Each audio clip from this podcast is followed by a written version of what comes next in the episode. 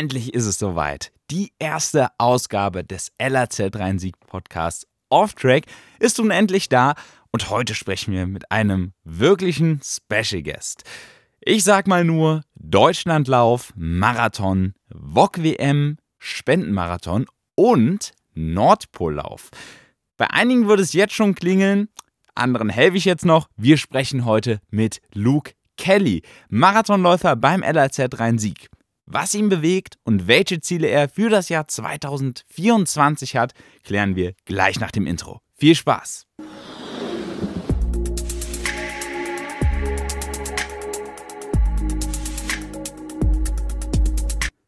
Hallo Luke, vielen Dank, dass du heute bei uns hier im Studio bist, um zusammen mit mir über das Thema Sport und insbesondere über deine Leidenschaft, den Marathonlauf, zu sprechen.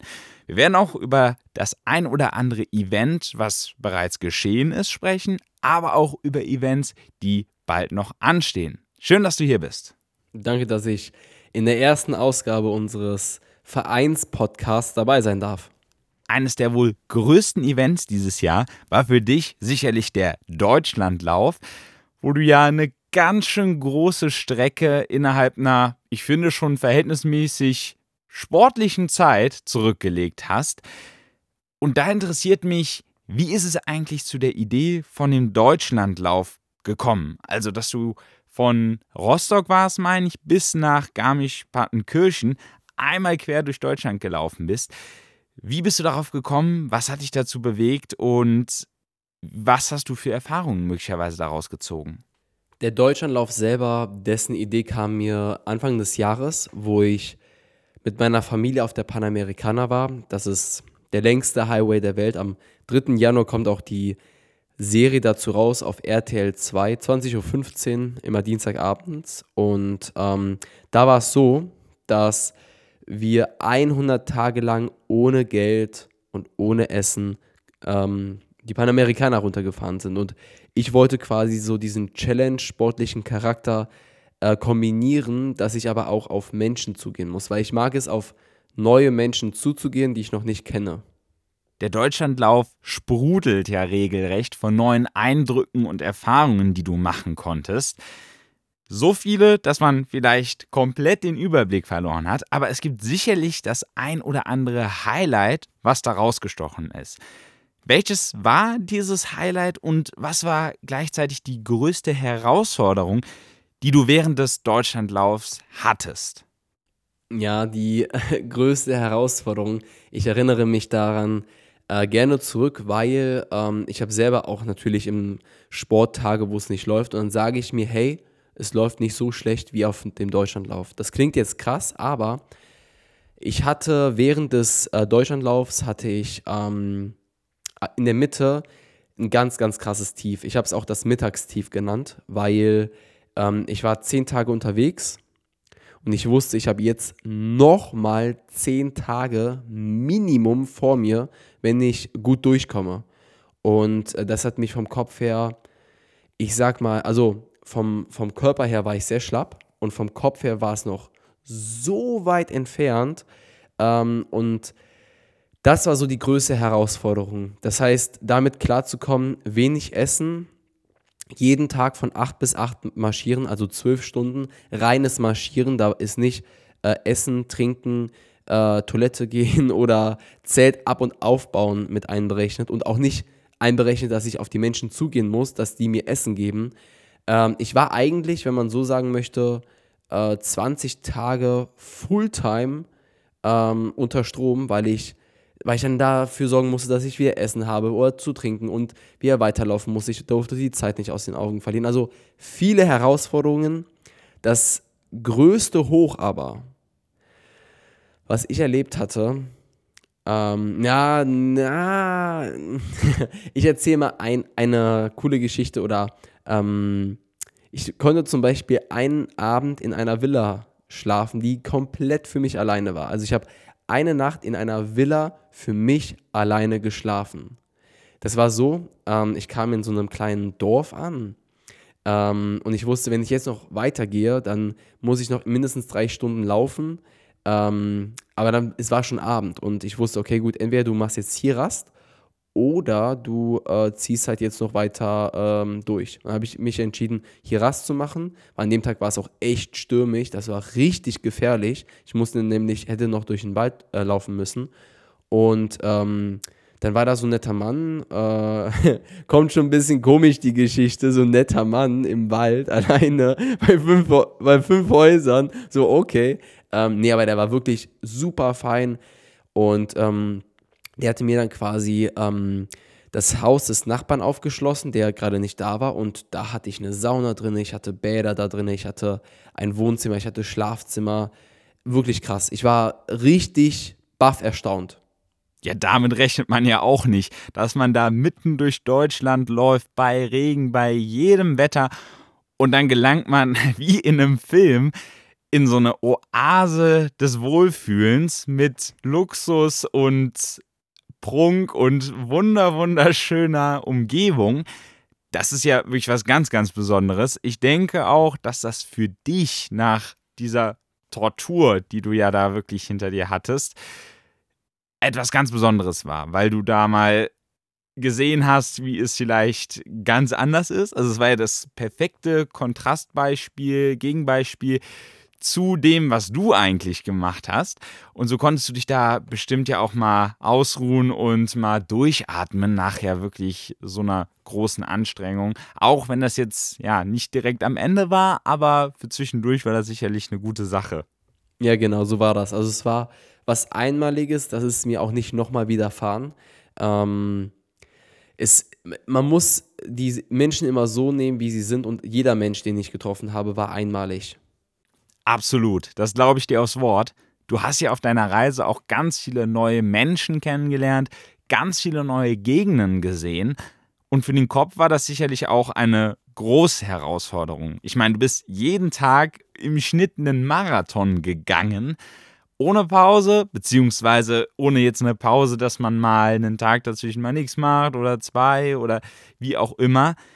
Also das war ja neben der körperlichen Belastung, auf die ich jetzt gleich noch eingehen möchte, eine Riesenherausforderung für den Kopf. In Bonn, um mal ein paar Zahlen zu nennen, bist du über den Halbmarathon ja eine Stunde, 17 Minuten und 35 Sekunden gelaufen und die Ziellinie beim Marathon hast du in Hamburg überquert in 2 Stunden, 44 Minuten und 41 Sekunden.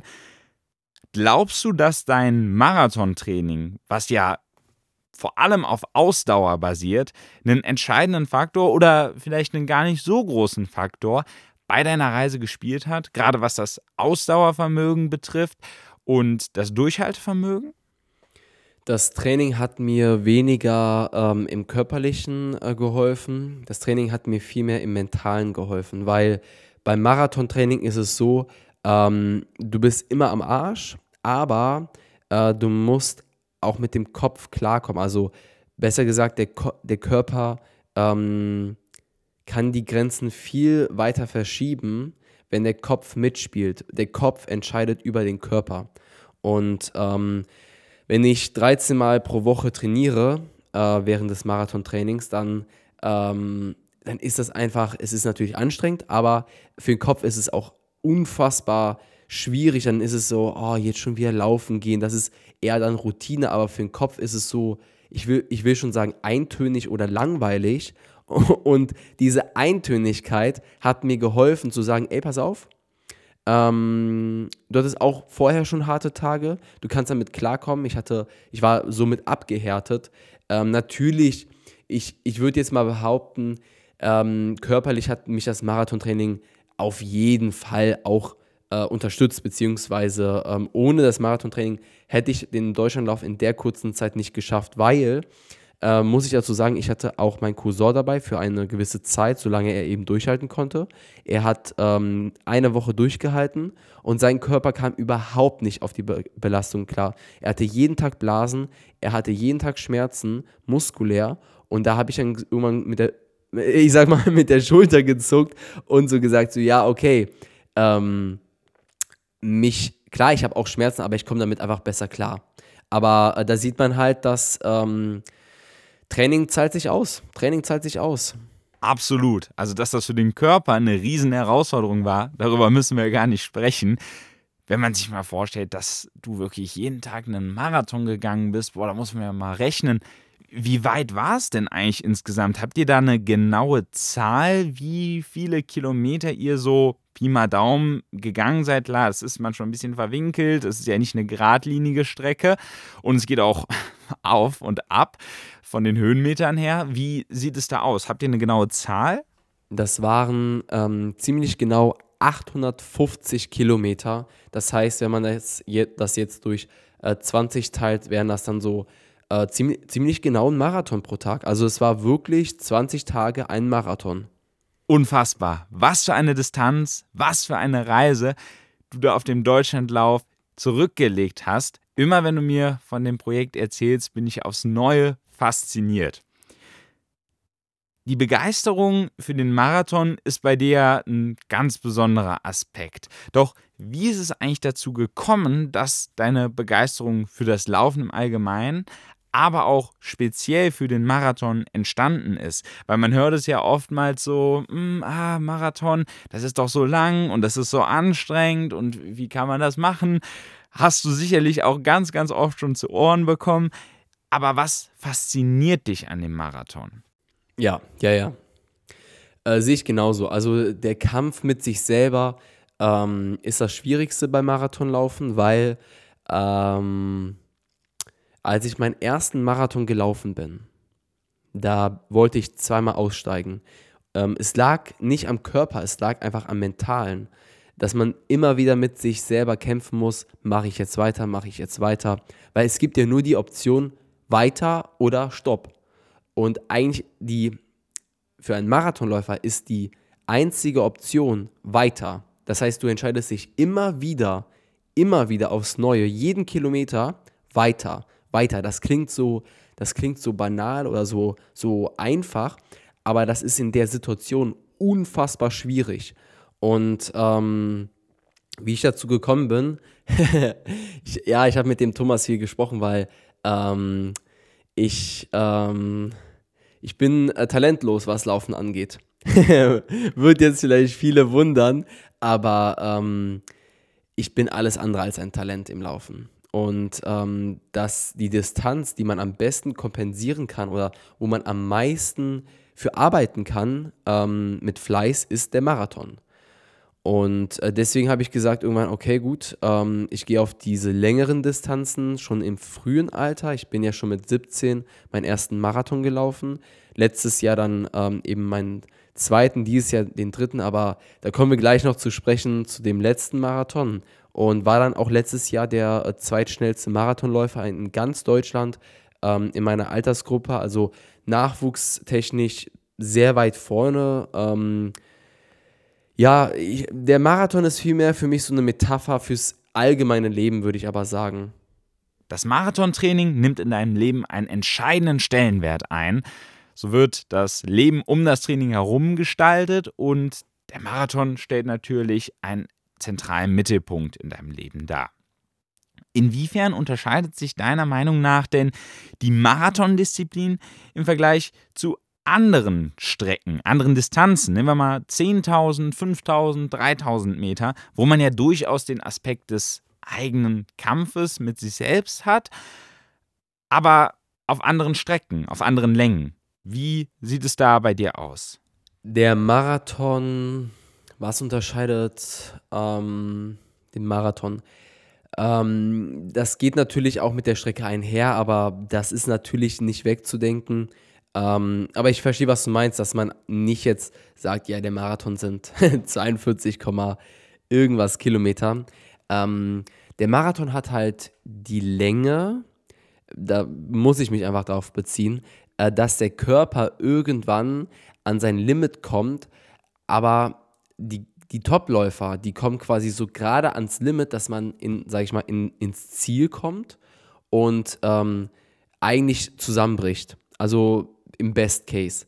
Ähm, und bei zum Beispiel 10 Kilometern, da bist du auch, sag ich mal, komplett kaputt. Du gehst all out. Du bist ja, ich würde sagen, der, einer der stärksten Nachwuchsathleten Deutschlands, was so 10 Kilometer angeht. Ähm, deswegen will ich das gar nicht runterspielen. worauf ich mich eher beziehe beim Marathon, ist eben, man muss ja überlegen, das sind 42 Kilometer ähm, und der Körper ist so von zwei Stunden, also Weltspitze zwei Stunden, bis hin zu, ich sag mal, acht Stunden unterwegs. Ähm, es ist so, es ist die Geschichte vielmehr dahinter. Also warum faszinieren Menschen sich für einen Marathon und nicht für einen, also warum so stark für einen Marathon? Ähm, lustigerweise denken immer alle, dass in Deutschland der Volk die, der meist ähm, praktizierte Sport ähm, Fußball sei. Aber die meisten Menschen in Deutschland gehen ähm, laufen sogar. Und ich glaube einfach, dass es eine Faszination ist, ähm, die man schwierig erklären kann. Von meiner Seite aus kann ich einfach sagen, der Marathon hat mich als, als Mensch stärker gemacht. Er hat mir ähm, er hat mir zum Beispiel Werte gegeben, dass ich nicht aufgeben darf, wenn ich äh, an meine Ziele glaube und äh, dass man alles, wirklich alles in seinem Leben, ob es jetzt Beziehung, finanziell, Beruf, Familie, langfristig planen muss und ähm, immer dranbleiben muss, immer jeden Tag aufs Neue. Absolut. Das kann ich mir gut vorstellen, dass insbesondere der Marathon eine starke charakterprägende Funktion besitzt. Das hört man ja auch häufig aus anderen Disziplinen der Leichtathletik, dass der Sport oder der Sport im Allgemeinen eine starke charakterliche Prägung hinterlässt. Luke, vielen Dank für das bisherige Gespräch und deine bisherigen Eindrücke. Wir werden in der nächsten Folge noch mehr über deine sportlichen Events und Highlights sprechen, zum Beispiel über den Nordpollauf, der ja bald ansteht. Wenn ihr euch mehr mit Luke Kelly, aber auch seinen Events befassen wollt, schaut mal bei Instagram bei lukekelly.official vorbei. Da ist auch sein YouTube-Kanal sowie sein eigener Podcast Podcousin verlinkt. Wie gesagt, in der nächsten Folge geht es um den Nordpollauf, wie wir uns einen Nordpollauf vorstellen können und was daran so besonders ist, auch wenn es vielleicht mehr oder weniger auf der Hand liegt, aber es gibt so ein oder andere Besonderheiten, die wir noch klären wollen. Das klären wir im nächsten Teil dieses Gesprächs. Vielen Dank fürs Zuhören und bis zum nächsten Mal hier bei Off Track.